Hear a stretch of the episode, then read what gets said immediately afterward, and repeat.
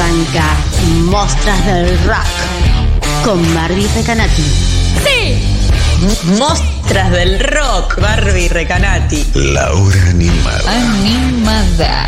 Por futurock.fm.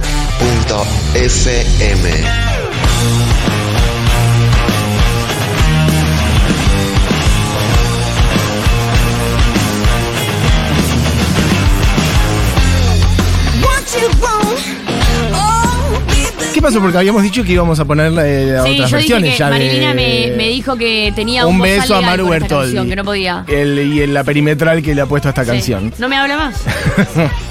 Che, tremendo Maru que va a hacer este sexo con modelos in settle. Ay, sí. Expe- Yo solo puedo ir a una función y no sé cuál ir. Mm, tu cara sugiere cosas que no voy a decir. No, es que no sé. Porque me pasa esto. Sí. Siento que la primera siempre es la más prolija. Pero la segunda siempre es la que el artista no se tiene que cuidar para la segunda. Claro. Y ya está. Pero a la vez, la, vos decís la primera es la más... pre- Bueno, puede ser. Pero a la vez la que tiene la emoción... Como que para mí siempre las mejores son la primera y la última de, de los ciclos. No sé vos qué opinás. Hay que ir a la segunda. Como que la del medio... Yo voy a la segunda. Igual ya están agotadas, así que lo podemos decir. Hay que ir a la del sábado. Perfecto, listo, ya Yo voy a la está. del sábado, ya fue. Vayan al Eh. sábado y la ven a Barbie Recanati. Y, este, bueno, en fin. Em, ¿Qué tal? Si son las 12 y 29. Y en el día de hoy vamos a, a meternos en una historia. Es un- directamente un panel debate. lo Pará, porque a hacer, más o armé menos. una intro. Sí, perfecto. Ayer en redes sociales explotaron. Todos. En Instagram. Claro. En Twitter. En Shested. En Fotolog. En MySpace. En ICQ. En Napster. En ICQ. Sí. Los estados de Messenger. Todo era sobre el Día Mundial del Rock por los 37 años de Live Aid. Qué porquería. Bueno, veo que tenés una opinión formada sobre Veo este que capaz que tenés. ¿Sabes que yo igual no me había enterado que. Por suerte, se ve que ando más o menos bien. No me había enterado que lo llamaban el Día del Mundial de Rock. Ni le dimos pelota tenía- ayer en el yo programa ni nada. Para mí, el Live Aid era súper importante. De hecho, te comenté antes Sí. del programa que yo tengo la revista Rolling Stone original del 85 de Live Aid. Tengo los singles originales. Para mí era como un evento, era el festivalito, no sé, me, me parecía alucinante. Eh, la cuestión es que ves columnas larguísimas, notas, reseñas, de todo, como todos los años lo mismo, porque se repite todos los Pero años. eso es lo que no estoy encontrando. No estoy encontrando desde qué año se celebra esta porquería. Ah, no sé, tal vez desde el Como que estoy encontrando- no creo, vos 30 30 o, o, sea, 20, ¿cuándo fue? O 25 años, ¿cuándo fue que se hizo el Live Aid nuevo con Chris Martin? mm, te lo debo. Bueno. Ya lo chequeamos. Un, Live Aid nuevo se había hecho, Sí, me sí, sí, pero- Que era Live Aid, Total. tipo Sí. el G8. Live Aid era. Eh, bueno, la cuestión es que mm, ves columnas larguísimas, notas. eh, Sí, sobre el Live Aid que ocurrió en el año 85. eh, te estoy viendo vos ahí buscando. Bueno, la cuestión es que hay dos temas que a mí me llaman mucho la atención que la gente no habla mucho. Dos temas en particular. Una es mi excusa, porque hay muchas notas sobre esto. Si vos te metés a Google ayer, ponés Live Aid 37 años, creo que todo, desde clarín.com hasta eh, TKM, hizo notas sobre Live Aid. Una, que es mi excusa de la columna de hoy, ya que los jueves son mostras del rock, es la ausencia de mujeres en este evento. Pero digo de mujeres porque, a ver, resaltaban mucho en esta época. Y no están. Y la lista es cortita. Así que, en algunos casos son como hasta artistas invitadas a canciones. Quiero empezar esto con. Creo que en el, en el. Hay dos, ¿no? Uno del Reino Unido y otro en Filadelfia. En el Reino Unido eran 23 artistas y la única que está ahí es Pretenders. Y está Alison Moyet, pero artista de- invitada en uno. No, perdón, Sade está. Pretenders están de Filadelfia.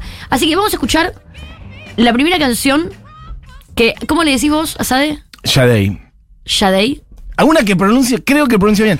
Ya me critican la otra cómo pronuncia Portishead, No, que ahora lo digo bien, Ey, al parecer. Yo le digo Sade. Yo tengo entendido que es Shadei, pero bueno.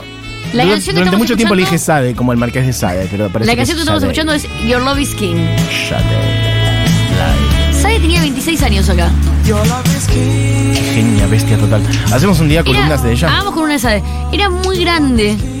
Eh, muy famosa y tenía 26 años. Y la vez era como. Era más una cuarentona arriba del escenario, porque tenía como una voz así medio muy curtida. Sí. La que tenía. Pero bueno, lo que vamos a hacer es musicalizar la columna con estas artistas que no aparecen en las columnas que he visto. Aparece como eh, el show fallido de Madonna, Tina Turner con Jagger. cosas Bueno, así. la imagen- Queen siempre. No, pero digo, las mujeres no aparecen mucho, son poquitas. En el caso de mm, eh, Reino Unido eran 23 artistas y la única mujer era Sade. O Sade. Bien. Y bueno, y Alison Moyet que ahora vamos a escuchar. Eh, lo que te vengo a contar es lo siguiente. Primer tema, cupo femenino. Por, solo como excusa para poder pasar mujeres en esta columna, nada más, Bien. porque no me voy a poner a criticar el live por el cupo femenino, no llegué a ese nivel de eh, cupo femenino. Pero el segundo tema del que vengo a hablar, y que a mí me interesa mucho debatir, es de este chico de clase media, con cero visión política y conciencia social, que un día decidió ayudar en causas que él consideraba que necesitaban ayuda, con cero capacitación sobre el tema y con dinero que recaudaba convenciendo a las personas, más que nada, con sus ojos claros, pelo rubio y cara irresistible. Me gusta que te lo, te, te lo pensaste. ¿De quién hablo? ¿Lo digo? De. ¿Lo seguís en Instagram también? Uno que. Estuvo ayudando últimamente. Sí. Porque. Hablo. Me suena mucho de acá, pero también. no, no, no, no, no, no, no. Hablo de Bob Geldof. Perfecto.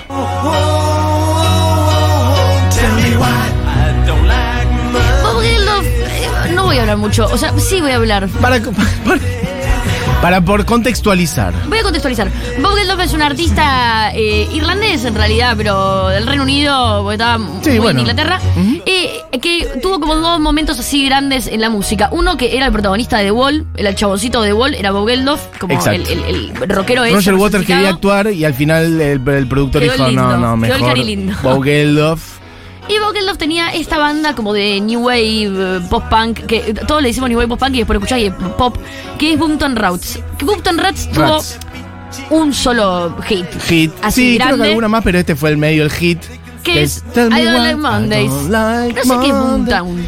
Boomtown. Pues Rats es ratas, no, pero no sé. Boomtown Debe no ser sé ratas de la ciudad, de la ciudad Boom. Boom, Boomtown, Boomtown Rats.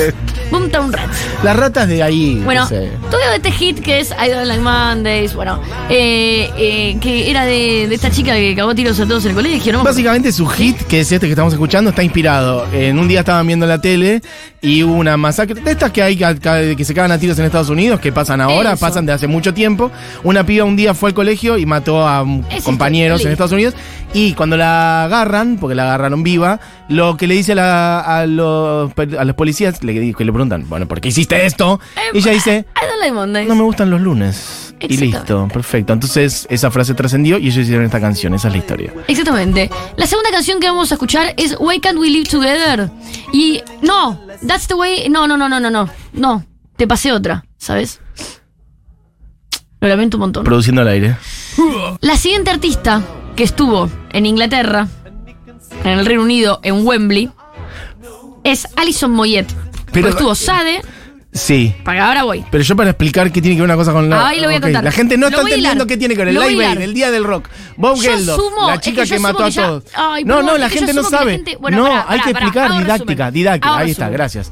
Voy a arrancar de cero. Estuve muy distraída. Por eso, orden en la Te sala. pasé un link, Juli. Sí. Necesito silencio. Me está distrayendo mucho la música del auricular hoy. Está como a un volumen más fuerte que mi voz. está todo bien. Voy a, a comentar esto. Geldof era un chabón que no le iba tan bien en la música, tuvo este hit, protagonizó la película de The Wall. Y en un momento, en el 84, tuvo un acercamiento con una situación que pasaba en África, que era que había mucha pobreza, y él dijo, uy, mira, hay La vio por la tele. pobre por la tele. Vio por la tele. un montón de gente pobre. Entonces ahí dijo, ah, re, quiero ayudar con la plata de los demás. Entonces, eh, lo que hizo fue... eh, él juntó un montón de músicos del Reino Unido, les puso de nombre Band Aid y puso una canción que era Do They Know It's Christmas. Que no sé y si la él tenemos. se preguntaba y decía, ¿sabrán en África que es Navidad? Pues acá estamos todos como jijiji, jujuju, pero ¿sabrán en África que es Navidad? Entonces ahí se recopó con lo de Do They Know It's Christmas y decidió en el 85 armar el Live Aid que era un recital que sucedía en Wembley y también en Estados Unidos, donde en Estados Unidos lo que había pasado es que después de It's Christmas se recoparon y dijeron, che, hacemos USA for Africa y cantamos We Are the World, pero también tenía que ver con una crítica muy grande sobre Ogelov, que era alto racista. Entonces, como era alto racista, se juntaron los de Estados Unidos y dijeron, che, ya que vamos a hacer una recaudación para África, estaría bueno que los afrodescendientes participemos. Entonces hicieron We Are the World, que es un video que también va a resultar muy gracioso por la cara de perdido que tiene Bob Dylan. Bob Dylan es espectacular. La cuestión es que entonces Bob Geldof agarró y, y puso en Wembley a eh, Queen, Paul McCartney y un millón de artistas. Y en Filadelfia, Estados Unidos, lo organizó con otros artistas. En Estados Unidos eran como 33, en Reino Unido 23. En Reino Unido había solo una mujer, que era la que escuchamos, No había, Sade. ese día no había. Y ese día no había. Ese día estaban no había indispuestas.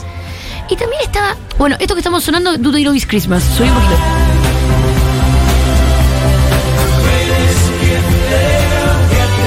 Yo quiero decir que cuando hablamos a la mañana, yo te dije, me acuerdo que hicieron la canción de Day No Christmas, pero no me acuerdo de la canción. La estoy recuperando ahora y debo decir que no es buena. No, no es buena, pero ¿para qué viene el estribo? A ver. Que no es estribo igual. Campanitas.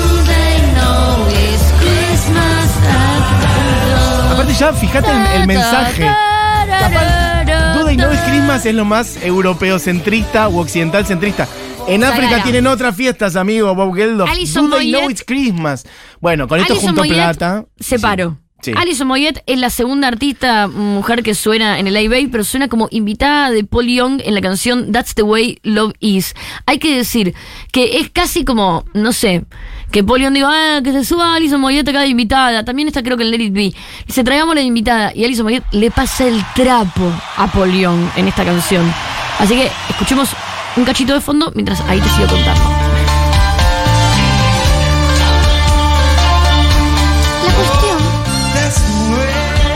La cuestión es que eh, la idea del Live Aid era que se vendían 200.000 entradas entre Filadelfia y Estados Unidos. Se pasaba en no sé cuántos países del mundo. En esos países la transmisión fue vendida por Geldof, o sea que vos tenías los derechos de cada televisor. Pero para que vos puedas comprar la transmisión de Live Aid, estabas obligado a organizar un teletón. Eso significaba que estabas obligado a durante la transmisión recaudar fondos por teléfono de la gente que lo veía. En una época en la cual esto no se había hecho nunca, eso también está bueno contar. Hoy estamos muy acostumbrados a campañas benéficas de todo tipo, desde Era- gente juntando guita por Instagram Maratea Goes a Wild. el sol, un sol para los niños o lo que sí, sea. sí. Pero Esto que hoy es tan común, esta fue la primera vez y además fue una Y locura la fue escala también, la hay que, decir, única. hay que Fue la primera y la única, porque la escala fue la única. Nunca Por se eso. reprodució una escala igual a esta. La cuestión es que sí, era verdad, era el primero, pero era la, la única vez que se reprodució algo tan ambicioso, Mm. viste, como en simultáneo en tantos países. Fue tan ridículo y tan ambicioso que creo que una de las anécdotas más absurdas es como que lo que se cuenta es que eh, el line-up terminó siendo como una. Eh, una nada, espadeo de pitulines en el rock Sí. donde de repente como McCartney le decía a Paul Young, Paul Young le decía a Phil Collins, Phil Collins le decía a Sting, ¿cómo no vas a estar? Inclusive está el rumor de que Queen no iba a estar, pero que terminaron diciendo que sí porque estaban todos menos ellos y por un tema de ego decidieron estar.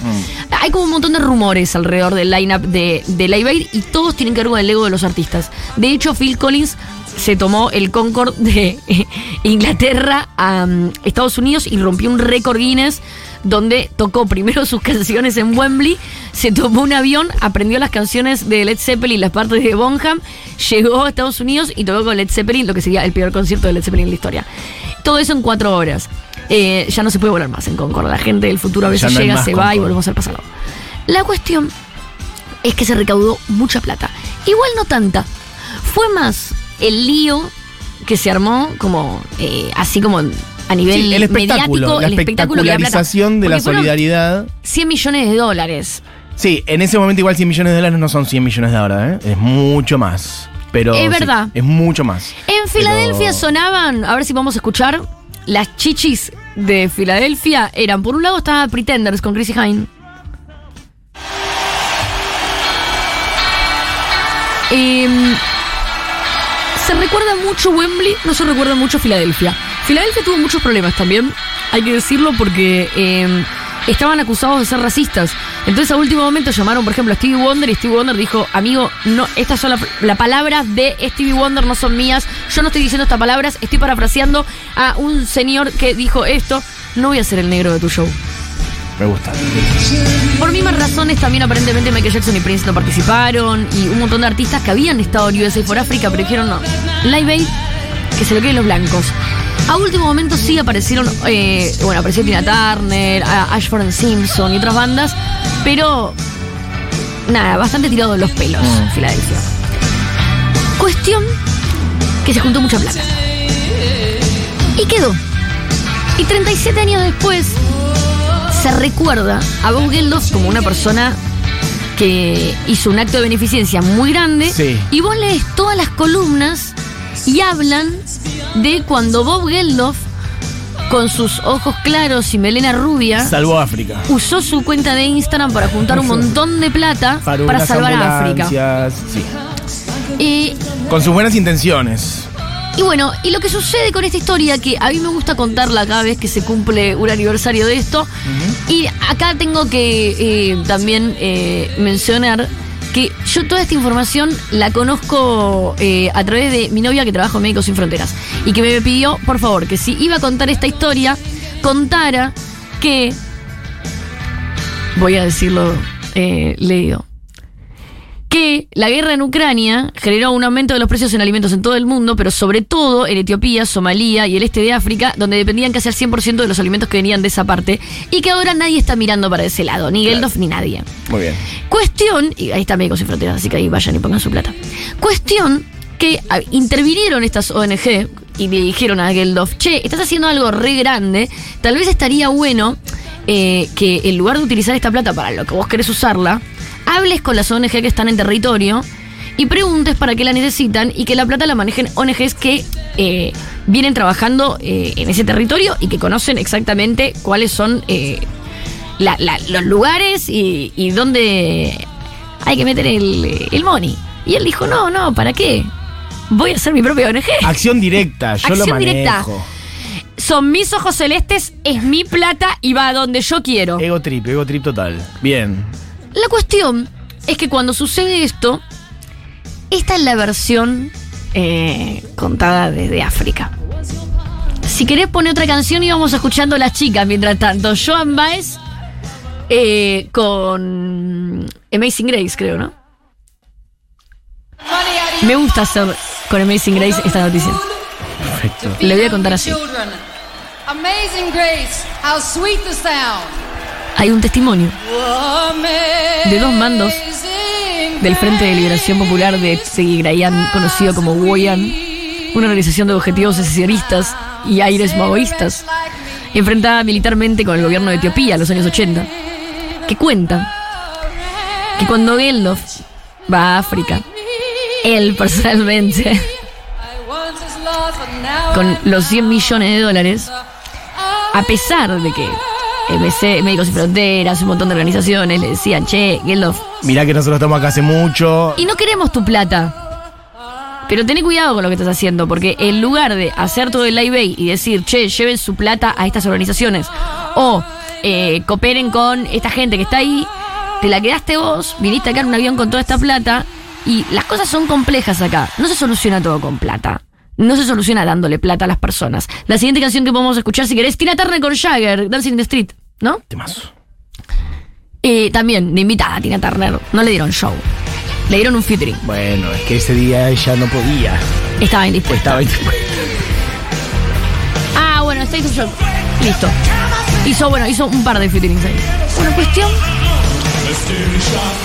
La cuestión es que mm, lo que pasó fue que estas. eh, esta, este Frente de Liberación Popular de Tirayán, conocido como Boyón, montó una representación teatral, según el testimonio que dieron para la BBC ellos mismos, donde los guerrilleros se disfrazan de mercaderes árabes y le venden a Geldof y su equipo sacos llenos de semillas, que son las semillas que Geldof después cuenta que se usaron para eh, huertas. y Sí. para- como que la idea de Geldof era, yo no te voy a dar el dinero, yo te voy a dar semilla para que vos plantes porque yo quiero que vos aprendas, que vos te autogestiones, yo te voy a la- dar herramientas. Lo de la caña de pescar. La caña de pescar. No hay que darles el pescado, hay que dar la caña. Entonces. Geldof ahí agarró y dijo, bueno, eh, voy a comprarle estos sacos llenos de semillas. dinero Qué mamerto, era, ir a comprar bolsas de semillas.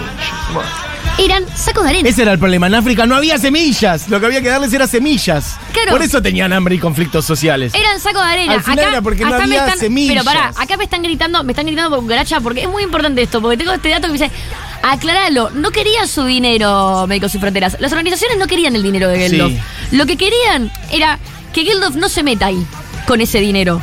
Porque el problema es que a veces vos estás ahí, estás, claro, estás en acción, estás en territorio, estás en- y si vos de repente llevas un montón de plata que ahí no hace falta de esa forma, vos es como, Mati, vos ahora decís, che, yo necesito tanta plata para mejorar eh, Futurock. Y te viene un montón de guita más que una vez que mejoraste Futurock, ¿qué haces con esa guita? Sí, igual es- sí, pero. Digo, no, no, pero hay acciones. un- digo, digo, hay acciones. en un territorio hay conflictos sociales. Claro, digo, hay, pero hay un montón de cosas. gente. Pero ahí va de nuevo, pero, ahí va de nuevo. Digo, que es de nuevo lo, lo del Instagram de este Hay chico rubio con ojos cruzados. celestes, Bogeldof. Sí. Digo, vos estás eligiendo dónde poner la plata y en realidad eh, hay ONGs que de repente están mirando, en lugar de el lugar donde poner la plata, están mirando más el conflicto, el problema. La dimensión social La del asunto. exacto. Por lo menos alguien que te asesore, por lo menos arma una mesa y escuchalos, ¿no? Un Digamos. poquito. Sí. Sí. Cuestión que compra a estos mercaderes las bolsas de semillas que resultaron ser arena. Entonces el Frente de Liberación Popular de Tirabián, conocido como Boyan, se disfrazaron de mercaderes, le vendieron a Geldof sacos llenos de arena, no semillas, se quedaron con toda la plata recaudada de las 220 mil tickets vendidos, de la reproducción en todos los televisores del mundo, de toda la guita que vos llamaste por Llamaba teléfono por y teléfono, pusiste. sí. Toda esa plata se la quedaron, compraron armas y mataron a todo el mundo. Este aplauso para Bob. Tell me why I don't like. Bueno, efect- o sea, efectivamente la Vamos plata con Ashford and Simpsons, otra de las bandas que estuvo en Live Aid Divina. O sea, Joan Baez actuando ahí para que después con la plata que recaudó Bob Geldof se compre armas para matar gente. en. Hay algo, Tell me why I don't like. hay, hay algo de Live Aid que para mí es re interesante que es justo eh, eh, pasaron 37 años y este es un tema que se toca poco. Casi no se menciona. Casi no se dice, sí, De sí, hecho, vos te fijas y hay como unas columnas larguísimas que yo puse a leer de ayer, columnas larguísimas de Live Aid, como, no, Freddie Mercury en realidad le puso Coca-Cola al Fernet y no sabés qué loco. En ese momento, Bono, había una chica que no podía respirar y la agarró y va, duró un montón de tiempo. Y bueno, y Phil Collins viajó en avión. Y abajo de todo, un párrafo chiquito, se cuenta también que el dinero fue eh, robado por el Frente Liberador de Sí. bla, bla, bla, en Etiopía y que mataron a todos. Y no Punto. siempre, ¿eh? Muchos no dicen Y nada. muchos no dicen nada, pero Muchos no dicen nada algunos lo dicen, porque Mm. ahora ya cada vez se habla más del tema y lo mencionan ahí como muy chiquitito al pasar. Sí, además de que Bob Geldof tiene una perspectiva bastante, eh, mm, bueno, un poco cínica o victimizante sobre él mismo. Él tiene como una narrativa de mis ganas de cambiar el mundo me arruinaron la vida. O Para sea, mí- es un problema que a él le hicieron. Sí. ¿Entendés? Pobrecito. Sí, como que nadie más le dio bola a las Él tenía ganas de cambiar el mundo y bueno, loco, me cagó la vida eso.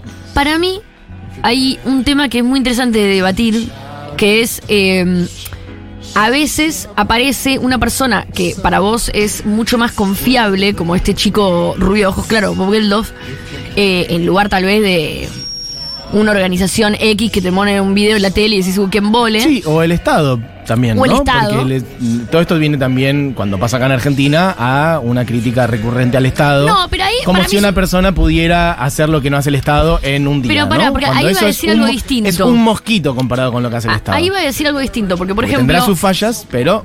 En el, en el caso, ahí voy a decir algo distinto porque eh, en el caso, por- bueno, por ejemplo, de Médicos Sin Fronteras, justo es una organización que actúa siempre en lugares donde hay ausencia de Estado. Sí, sí, no yo lo traía a. Argentina cuando hacíamos la Entonces, comparación. claro, entonces eh, hay organizaciones que sí funcionan Obvio, en paralelo seguro. al Estado, pero que no es porque el Estado está ausente, sino porque es muy macro a veces el conflicto. Entonces vos pensás, ay, ¿por qué el Estado no le da todo este dinero a esta chica eh, en silla de ruedas para que pueda caminar?